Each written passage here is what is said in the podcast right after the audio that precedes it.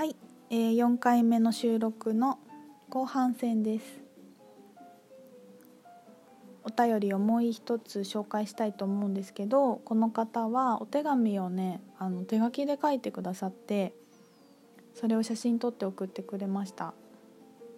心のこもったすごい可愛い字で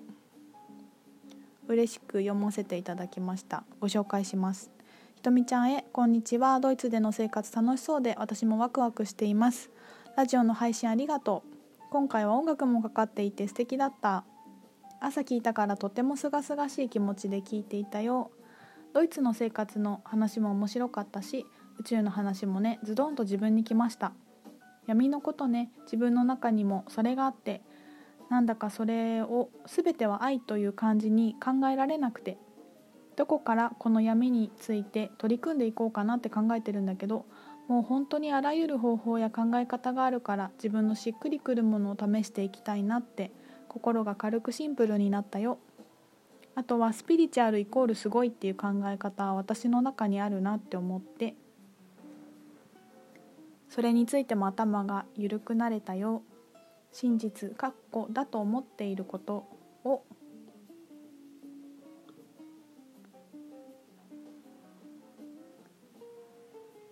えー、っとちょっと待ってね。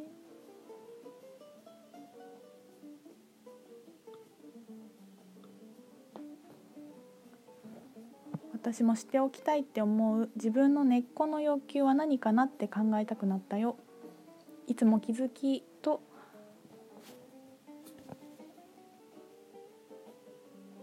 心地よさをありがとう。ラジオの感想でした。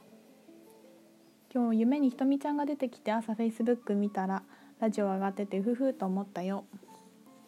はいありがとうございます。本当のことまあ、本当だと思っていること自分が真実だって思って思うことを知っておきたいと思う。自分の根っこの欲求は何かなって考えたくなったよって書いてあるんですけどそうですね。あのなんていうのかな。私の採用している考え方なんですけどまあみんな大元のところは一緒のところから来て、まあ、それが分離して個々の魂になっているっていうふうによく言われてるんですけど真実を知るまあ真実っていうか一つのところからやってきてでいろんなことを学ぶために一度分離して、えーと、忘れることが必要だった。まあプリズム・オブ・リラにも書いてありましたけど分裂して忘却するっていうことが条件。でそれによってトライアンドエラーをして経験して学んでいって自分がどこから来てまあ例えば大き大きく言うと愛とは何かを学び直す。自分が知っていることを思い出す。っていうのがまあ転生してくる理由というかね。それはみんなの共通テーマとしてあると言われていて私もそうなんじゃないかなと思っているので自分が学ぶために忘れてきたことをもう一度思い出す練習だからやっぱり本当のことを知りたいと思うのはみんなの魂にある組み込まれてるものなんじゃないかなと思ってます。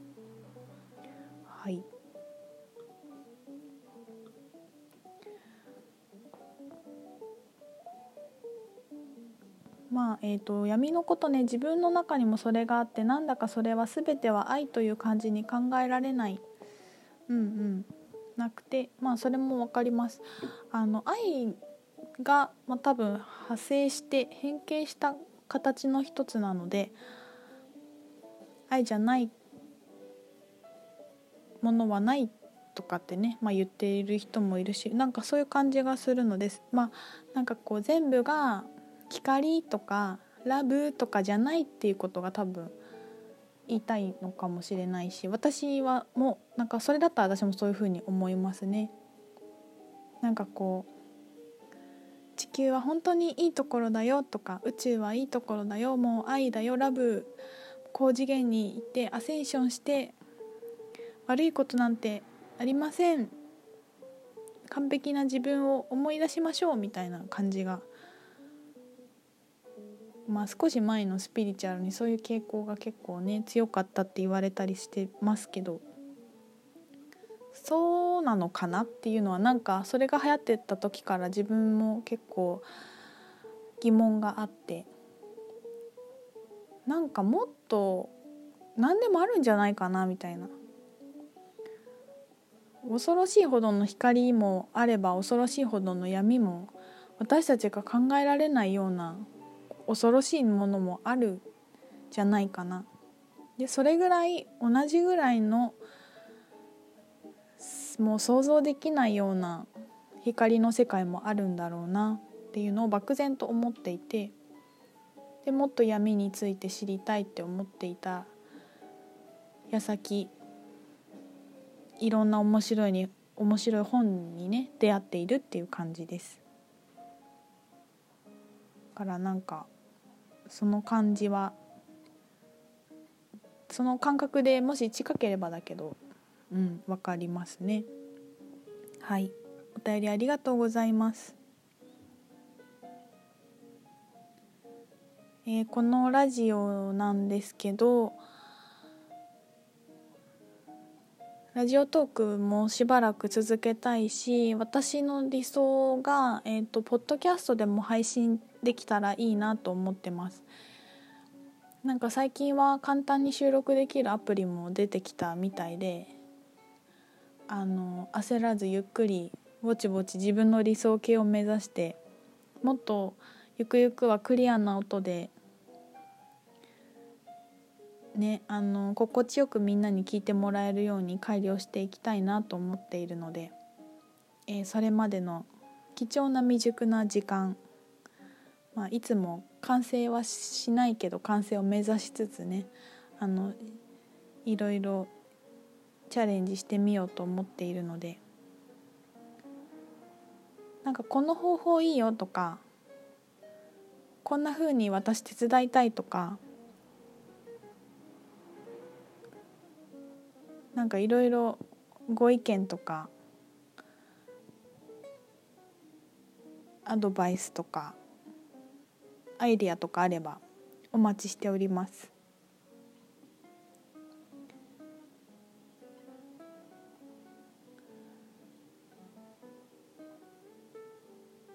次回あの話してほしいこととかもあればね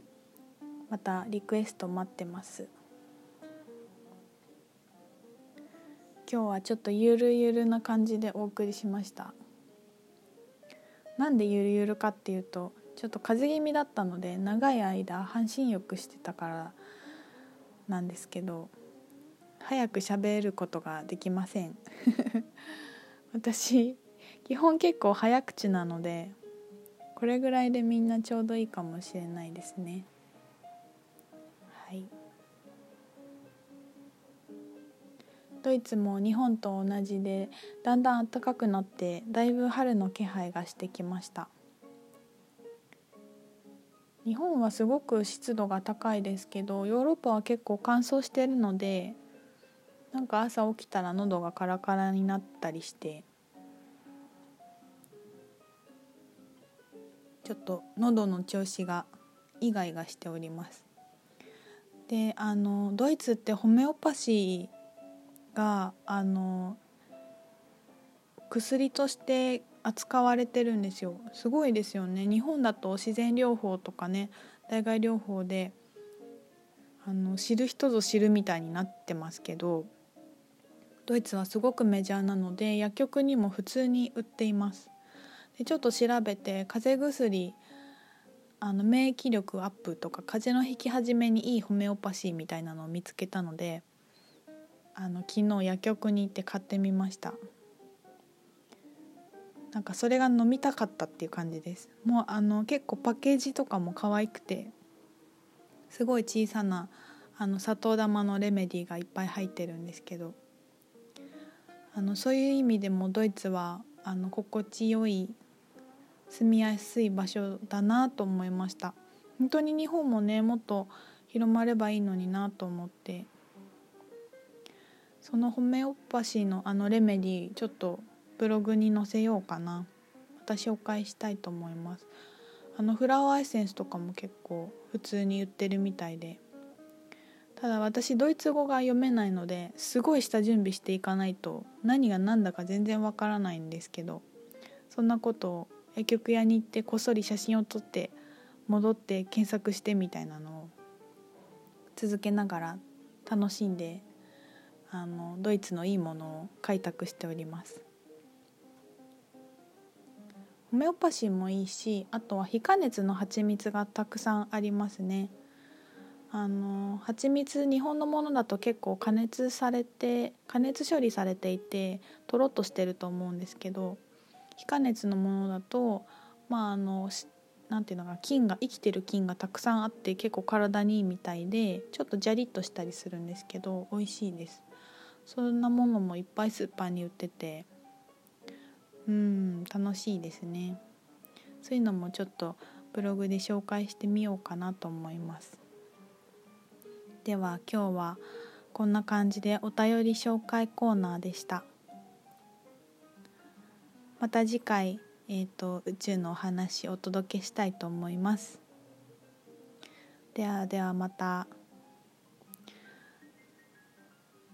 ありがとうございました。またね